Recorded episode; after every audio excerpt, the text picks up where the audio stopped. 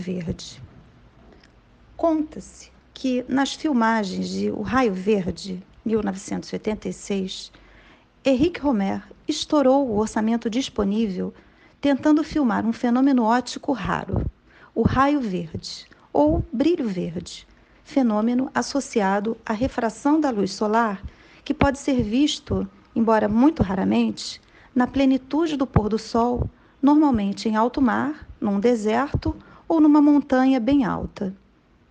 Como não conseguiu assistir ao fenômeno, Romer precisou recorrer à edição para representar o raio verde na sua exuberância na última cena do filme.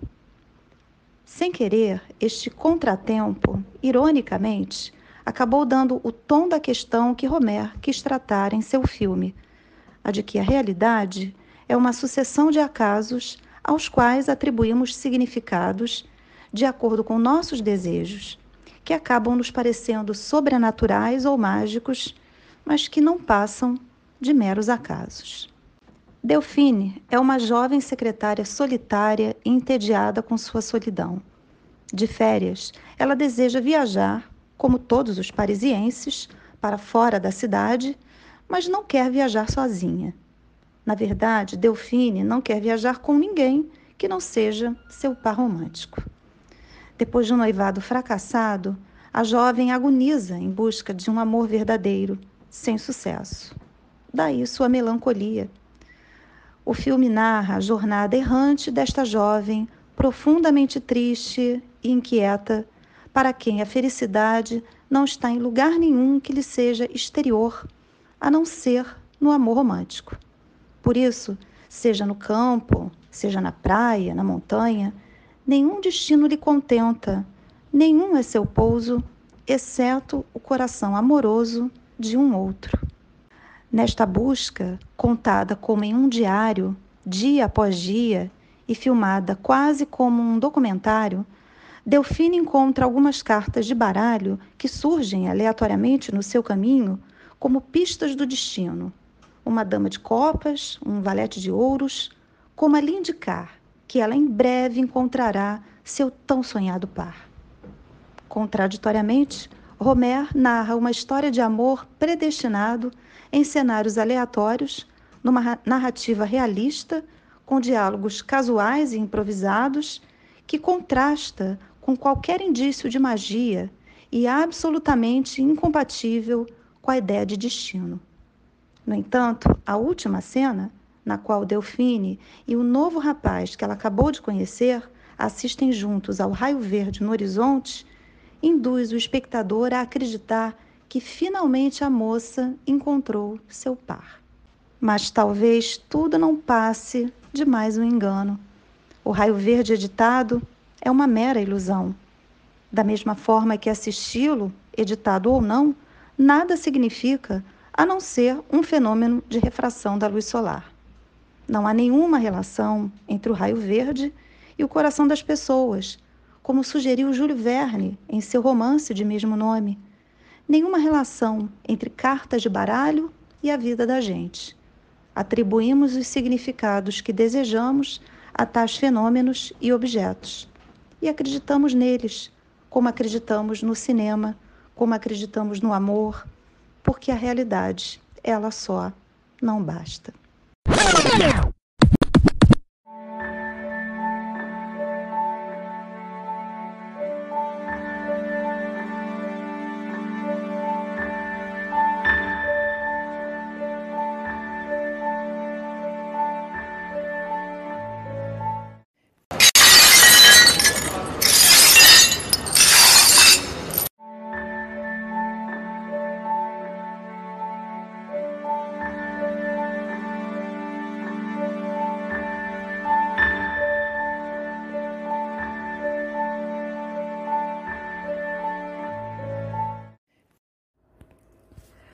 Olá, meu nome é Mônica Clemes e eu sou a colunista de Um Mundo Estilhaçado. Na noite de 18 de setembro de 2021, um apagão de cerca de uma hora atingiu cidades de Minas Gerais e Rio de Janeiro, na zona da mata e na região dos lagos. Segundo nota do ONS, a interrupção foi causada por uma falha em uma subestação de Furnas e não pela crise hídrica, a pior em 91 anos, especialmente na região sudeste, região que corresponde por 70% da energia produzida no país. Outro levantamento do Mapa Biomas mostra que o Brasil perdeu 15,7% de superfície de água nos últimos 30 anos, o equivalente a 3,1 milhões de hectares de superfície hídrica. A crise no abastecimento de água e energia caminham juntas. Nesses 30 anos, que medidas efetivas de política pública foram tomadas? A Pesquisa Nacional por Amostra de Domicílios Contínua de 2019, divulgada pelo IBGE em 2020, evidencia que 18,3 milhões de brasileiros não recebem água encanada em suas casas. A parcela da população com melhores condições de cumprir as recomendações de prevenção de contaminação pelo Covid-19 uma realidade em 2021, como higienização das mãos, por exemplo, é a que dispõe de água oriunda de rede geral de distribuição, com abastecimento diário e com estrutura de armazenamento em seu domicílio. Esse contingente, segundo dados captados pelo módulo de domicílio da PNAD contínua de 2019, perfez 62,2% da população. Na cidade do Rio de Janeiro, 76,6%.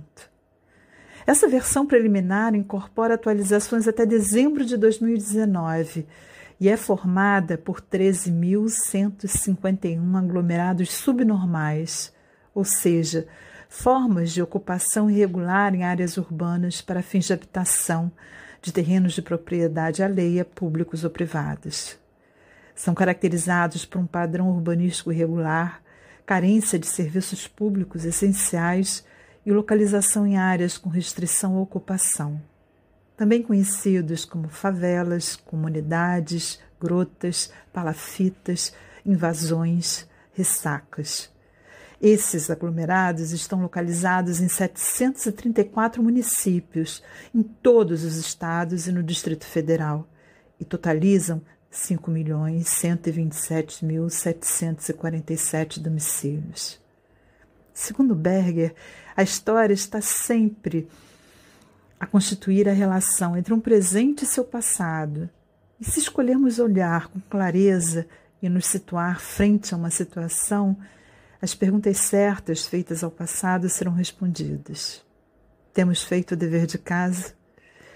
Vejamos o que nos diz, nos diz a marchinha de carnaval de 1954, intitulada Vagalume, de Vitor Simon e Fernando Martins.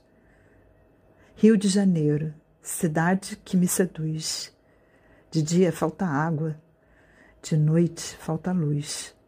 Abro o chuveiro, não cai nem um pingo, desde segunda até domingo. Eu vou para o mato. Ah, para o mato eu vou. Vou buscar um vagalume para dar luz ao meu chateau. Hoje, nesse presente que vos falo, eu me pergunto: onde o mato? Onde o vagalume?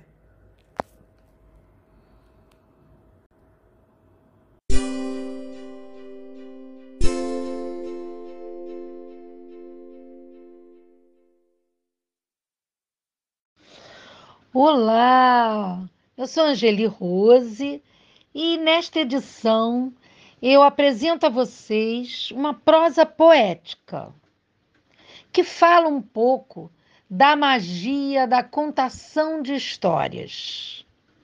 Vozes volumosas. Algumas vozes femininas viveram presas no deserto até serem exterminadas por muitos séculos entre os véus das sombras algozes.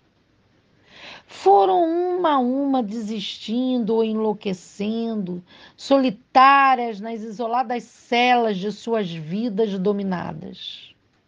Seguiram sem vontade própria sultões, piratas, reis, caciques, generais, capitães do mato, entre tantos outros senhores sem engenho de arte e vida. Mas, desde que certa vez uma contadora de histórias cavalgou pelas noites insones com suas palavras, os ímpios começaram a conhecer a força feminina.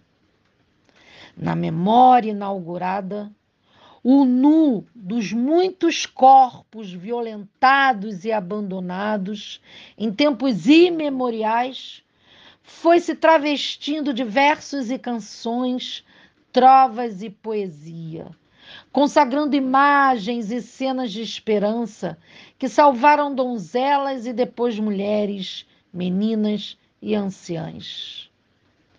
Sherazade, a primeva, abriu os grilhões com sua perspicácia em aventuras inebriantes que por longos anos vem seduzindo ao coração mais empedernido. Sua voluptuosidade, misturando-se com a voluntariosa vontade de salvar a todas, livrou-nos da escuridão e do isolamento. E a cada vez que alguma de nós sucumbe é pela memória de histórias que outras tantas libertam-se dos ímpios. No entanto, quis o homem que a história continuasse, correndo por cursos incertos de montanhas e vales, nem sempre acolhedores. Foram negras em açoites, rainhas humilhadas, brancas silenciadas, índias escravizadas, para que suas vozes fossem esquecidas, ultrajadas. E ainda, e ainda assim, a palavra de mulher foi forjada e transmitida de aldeia em aldeia, de cidade em cidade, trazendo até os dias mais recentes o poder do voto. Novo tempo, novas vozes todas ou quase todas presentes. Ofertas de uma vida conquistada, suada, ora enlutada, ora celebrada. E a memória. E a memória da contação de histórias ainda blinda e empodera almas femininas através de uma realidade despida pela poesia, com frases doidivanas das artífices dos afetos ensinados. Conquistas de uma gente incansável e infante. De Sherazade a Marielle, muitas vozes foram caladas e mutiladas nas madrugadas inesperadas. Mas elas acreditaram que, de palavra em palavra, a rede de histórias e de vidas criariam outros modos de ser, outras formas de ver o mundo. Um mundo em que o feminino não ameaça e não tolera mais o tronco, o machado ou o facão, sequer o tiro no coração. Angeli Rose, vozes volumosas. Até a próxima!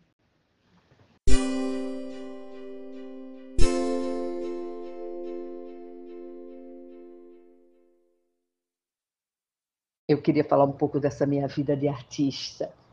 É, eu comecei a fazer arte desde criança mesmo, assim, porque minha família ela é toda de artista. Nós somos dez irmãos e, e quase todos ligados a algum, algum tipo de arte. E aí, é, assim, as artes visuais, principalmente, né, muito forte na minha família. E eu sempre gostei de desenhar, de pintar. Eu, aí meus irmãos faziam, a gente pintava camiseta, pintava cangas.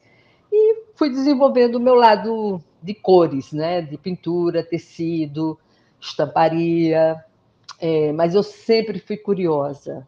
Eu queria entender como é que era o processo de, de fazer é, envelhecimentos, fazer é, pinturas especiais. Isso também me ajudou muito a entender o processo de artes, né? Eu vejo que hoje muita gente tem dificuldade, mesmo que tenha passado por uma universidade, ela tem dificuldade de executar, porque fica naquela de querer o, mais belo, né? E assim, e a gente não pode ter medo disso. E, e foi nessas, nessa é, trajetória de pintar o que eu achava que eu tinha que que eu entendia de pintura, é, transformando defeito em efeito. Né? Eu, eu pintei dessa, nessa, nesse dia que eu falei essa frase, eu pintei um painel de 42 metros quadrados. Era o segundo dia e eu finalizei, né? Então, assim, eu estava sendo gravada e ficou tudo registrado, né? Esse trabalho pode ser visto, é, foi na paisagem. E, e assim, e tem também é, a, agora uma das coisas mais importantes para mim é a arte de adesivar. Eu venho executando ela desde 2011. Não tem ninguém que faça ainda como eu, né? Por quê? Aí uns vão dizer assim, pô, mas seu trabalho lembra mosaico, é o seu trabalho é colagem. As coisas já falaram que é o meu trabalho. Mas, de verdade, eu digo para vocês, a arte de adesivar foi uma substituição de um pincel, ou vários pincéis, por um estilete. E, o, e as tintas por vários pedaços de adesivos reaproveitados, que não tinham mais utilidade no mercado da comunicação visual. Que eu trabalhava com isso. Eu, era a minha fonte de renda, né? E aí eu passei um período complicado, tive que ficar ausente do meu trabalho e eu começando a pegar aqueles pedaços de adesivo que eu guardava e comecei a criar um painel, outro, outro, e foram crescendo. Hoje eu já tenho um painel de 10 metros quadrados é, na Fiocruz, de Eusébio, no, no Ceará. É, eu tenho uma aqui no Rio de Janeiro, aqui porque eu estou agora nesse momento no Rio, né? E agora sim, eu, eu eu, eu tive um. Eu tenho um outro que é maior, que é a, a primeira etapa eu fiz em 10 metros quadrados, uma floresta, e depois eu complementei mais um outro 7 metros quadrados de, de arte, né? que é aqui na, num flat em Humaitá. Ele também ele só pode ser visto pelos moradores, né? que, que é, é um lugar particular. E, e tem esse também, esse próprio painel dos 40 metros quadrados, ele pode ser visto lá na, na Sacadura Cabral, 148. E assim, então, para mim a técnica arte de adesivar, ela vem assim de encontro ao, ao, trabalho da cabeça, né? Porque ela deixa, ela é uma técnica que requer um, uma, uma, uma, habilidade com, as, com estilete, né? Mas você pode fazer com tesoura, eu ensino para crianças fazerem com tesouras, mas, mas eu também faço de uma forma que eu vou pe pego aquele retalho de adesivo e vou, vou recortando assim rapidamente e criando várias tonalidades, né? Então são muitas cores que acabam aparecendo no meu trabalho. Eu, eu por sinal, estou com quatro obras na Bela Bienal, né? Uma, uma exposição que acontece entre a Europa e a América Latina.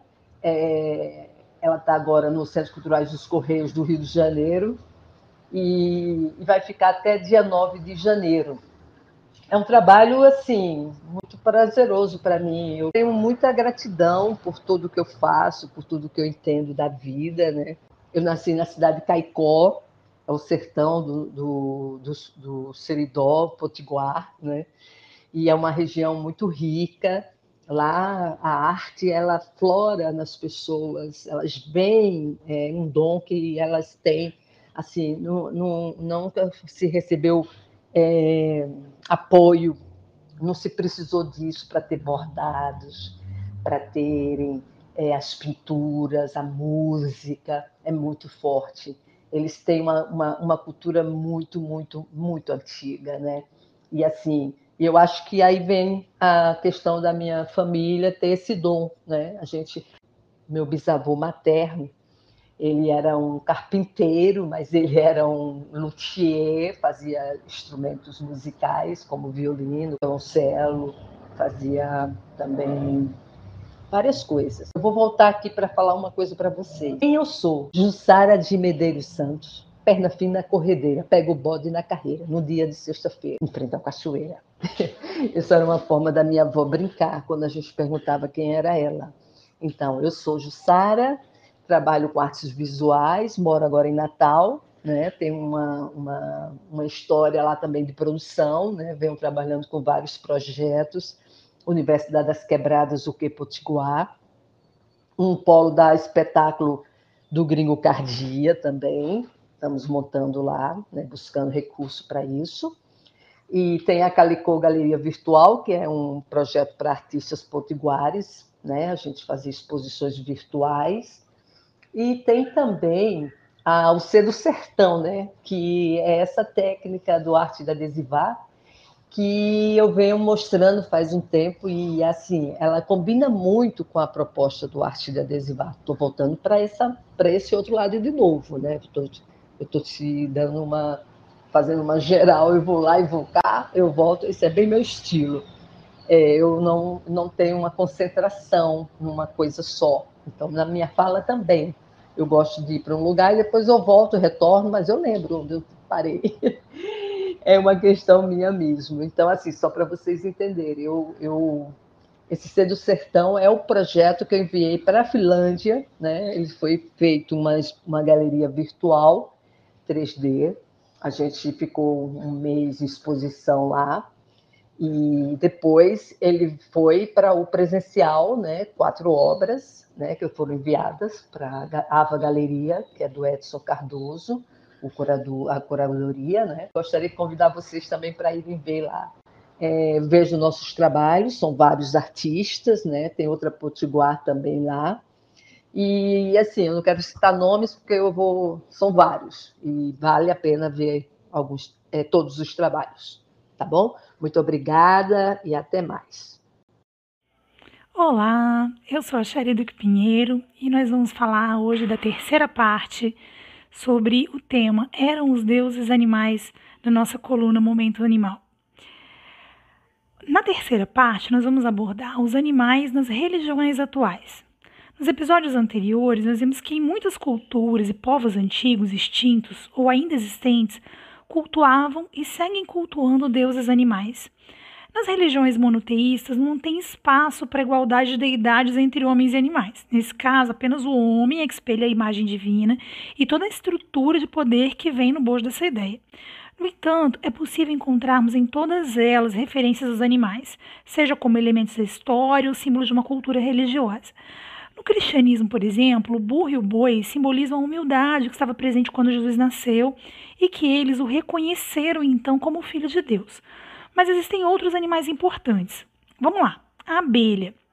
A abelha, como uma produtora de mel, é um símbolo de Cristo. Pela virtude dos seus hábitos, a abelha tem sido usada para simbolizar a virgindade de Maria também. A pomba. A pomba, na, na, parte antiga né, da religião cristã, ela tem sido o símbolo de pureza e da paz. O uso mais importante da pomba na arte cristã, no entanto, é como símbolo do Espírito Santo. Esse símbolo aparece pela primeira vez na história do batismo de Cristo. Um outro símbolo é bastante conhecido do cristianismo é o peixe. O uso mais frequente do peixe é como símbolo do Cristo. Isto é porque cinco letras gregas que formam a palavra peixe são as iniciais das cinco palavras: Jesus Cristo, Filho de Deus, Salvador. Outro animal também bastante conhecido é o cordeiro. O cordeiro, ele também é um símbolo importante do cristianismo e é um dos mais favoritos. Com frequência a gente vê o cordeiro associado e utilizado em todos os períodos da era cristã e da arte cristã, inclusive. Mas olha só que interessante, essa aqui foi até uma novidade para mim. Você se lembra da história do Velho Testamento na qual Jonas foi engolido por uma baleia? Eu vou relatar rapidamente, mas acredito, porque acredito que nem todos os ouvintes possam ter lido histórias bíblicas. Muito bem, a história de Jonas na Bíblia e a grande baleia é um dos mais conhecidos relatos bíblicos narrados, principalmente no livro do Antigo Testamento que traz seu nome.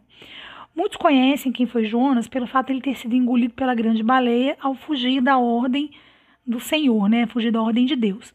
Quando criança, eu tinha um livro chamado Meu Livro de Histórias Bíblicas, é um livro bem conhecido, gente. E esse fascinava em particular essa história, por motivos óbvios. Meu interesse na zoologia já era, já era notório. No entanto, mesmo sendo criança, eu de fato não acreditava que isso fosse um fato né, por trás da história. Eu sempre colocava na conta de um texto fantástico. 30 anos depois, buscando informações para trazer esse, essa série para vocês, eu me dei conta de que o simbolismo ia além né, do, que, do que até então a, a história trazia dos antigos animais na religião. E eu me deparo com uma explicação que me permitiu fazer uma associação muito mais plausível do que de fato possa ter acontecido com Jonas. Segundo a lenda antiga, o imenso corpo da baleia era frequentemente confundido pelos marinheiros como uma ilha. Os navios ancorados, eles é, geralmente eram arrastados para destruição por um mergulho repentino da grande criatura. Dessa maneira, a baleia passou a ser usada como um símbolo do diabo e da sua astúcia, porque com a boca aberta, a baleia era frequentemente representada pra, como os portões do inferno, os portões abertos do inferno. Aí, aprofundando a pesquisa, eu decidi abrir um grande parênteses né, e trazer um pouco mais de profundidade para a mitologia associada a esse animal. Olha que interessante. Durante muito tempo, a baleia foi considerada um peixe. A baleia é um mamífero, hoje a gente sabe disso pelo seu tamanho e forma, é considerada era considerada a deusa do mar. Enquanto divindade, a baleia é um símbolo do renascimento associado ao fato de ser também um suporte do mundo. Vamos entender isso. Em muitas tradições existe um mito iniciático de passagem pelo ventre da baleia, como uma espécie de renovação espiritual ou metafísica. Quando a gente retorna e analisa o, o episódio bíblico da baleia que engoliu Jonas, o peixe era um simbolismo de excelência do cristianismo, já falei disso daqui. E nessa época acreditava-se que a baleia era um peixe.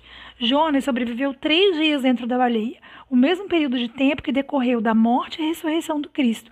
Por isso se crê que Jonas sofreu, na verdade, uma morte iniciática, e a sua saída do ventre da baleia é uma ressurreição simbólica. Então a gente pode fazer duas associações: de que Jonas estava sendo tentado pelo diabo pelas portas abertas do inferno, representada pela boca da baleia, ou que ele de fato passou por esse peixe gigante, por essa ressurreição iniciática.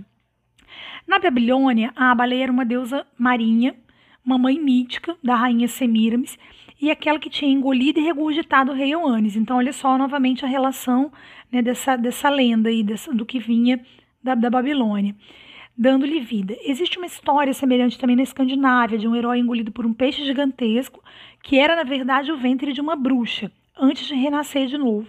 O mesmo mito também pode ser encontrado na Polinésia, no qual um herói conseguiu sobreviver depois de ter estado no ventre de um monstro marinho. No Vietnã, a baleia é um animal sagrado que protege os pescadores dos naufrágios e os guia até um bom porto, sendo também responsável, junto dos povos da, da montanha do Vietnã, por trazer em seu ventre uma criação salvadora do mundo. No Islã, a baleia é mencionada no Alcorão, um episódio da viagem de Moisés, também como fazendo parte da mitologia do cosmos.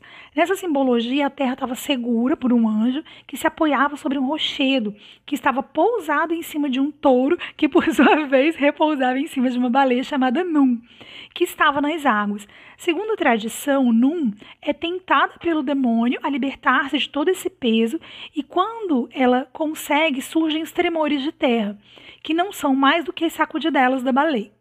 A passagem pelo ventre da baleia é considerada uma espécie de passagem pelo inferno, como castigo ou purificação. A baleia simboliza também o desconhecido e o tesouro escondido, tal como os mitos da caverna. Então, muita coisa né, associada ao mito da baleia.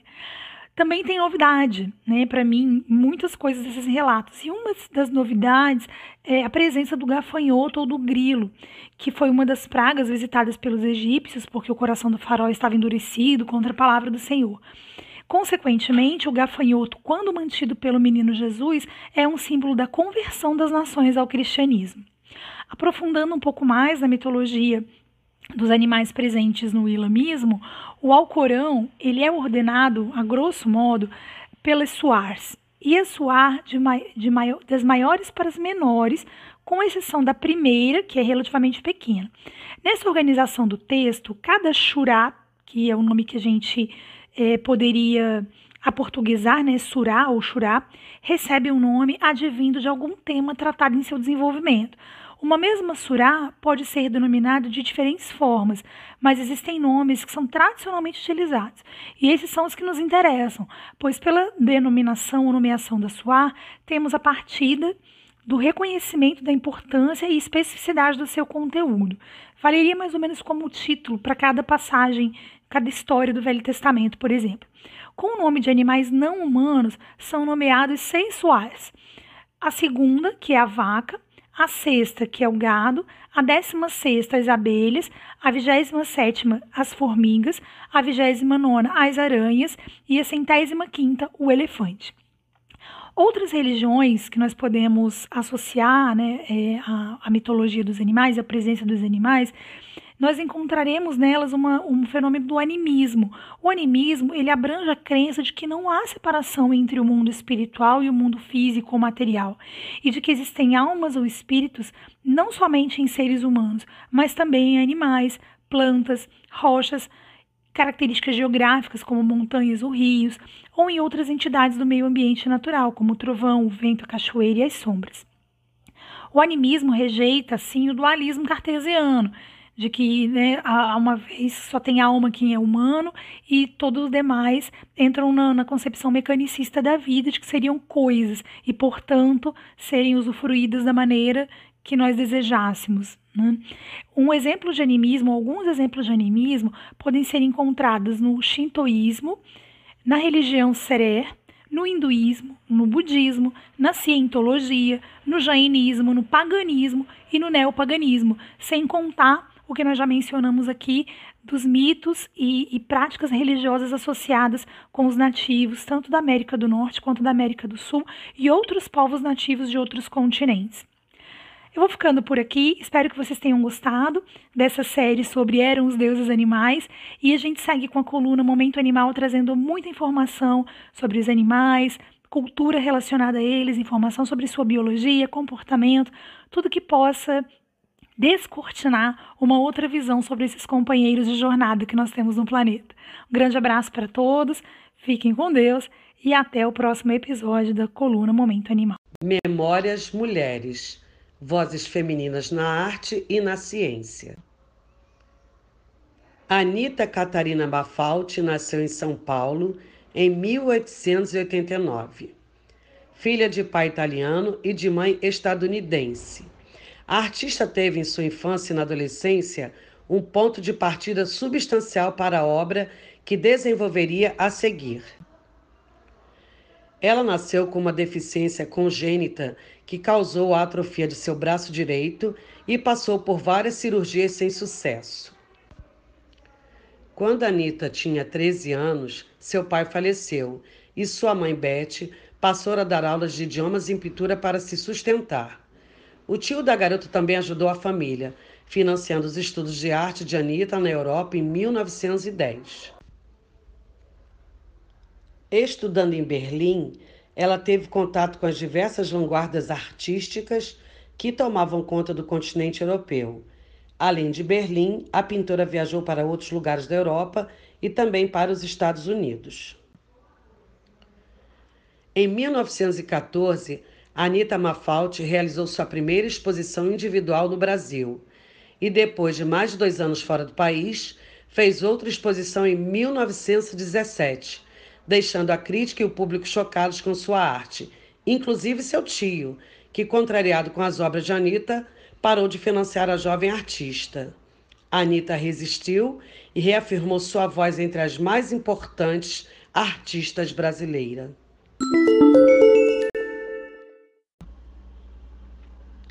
O Instituto Maria da Penha lançou 180 Play, uma plataforma gratuita de streaming que reúne cenas de filmes, séries e novelas para conscientizar sobre as formas de violência doméstica e familiar contra as mulheres.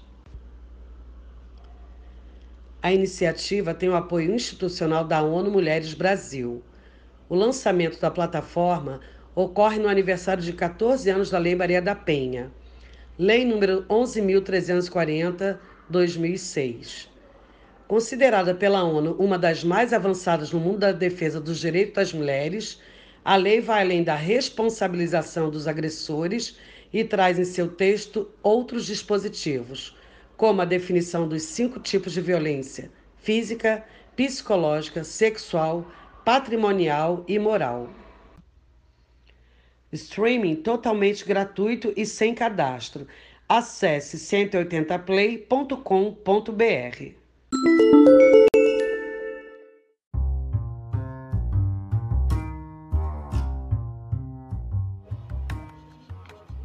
Arte da rede. Caiu na rede é arte.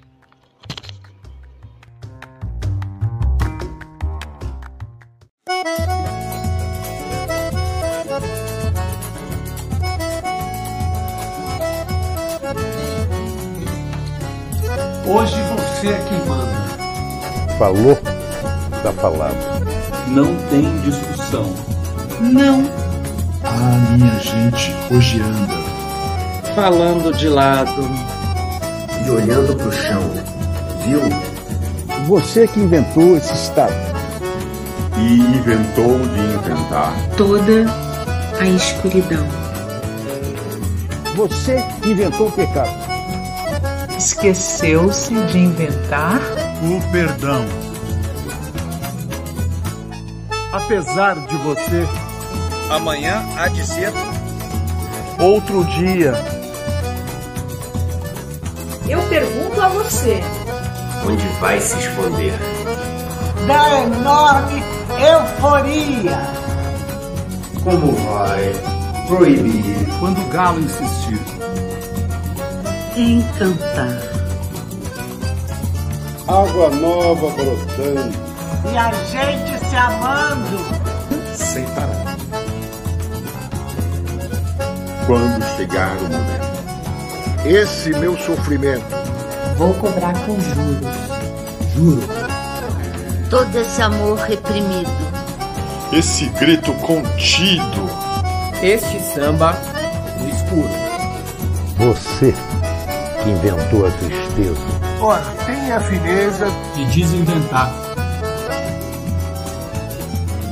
Você vai pagar e é dobrado cada lágrima rolada. Neste meu penar. Apesar de você, amanhã há de ser outro dia. Ainda pago para ver. O jardim florescer como você não queria. Você vai se amargar. Vendo o dia raiar. Sem lhe pedir licença. E eu vou morrer de rir. Que esse dia há de vir. Antes do que você pensa.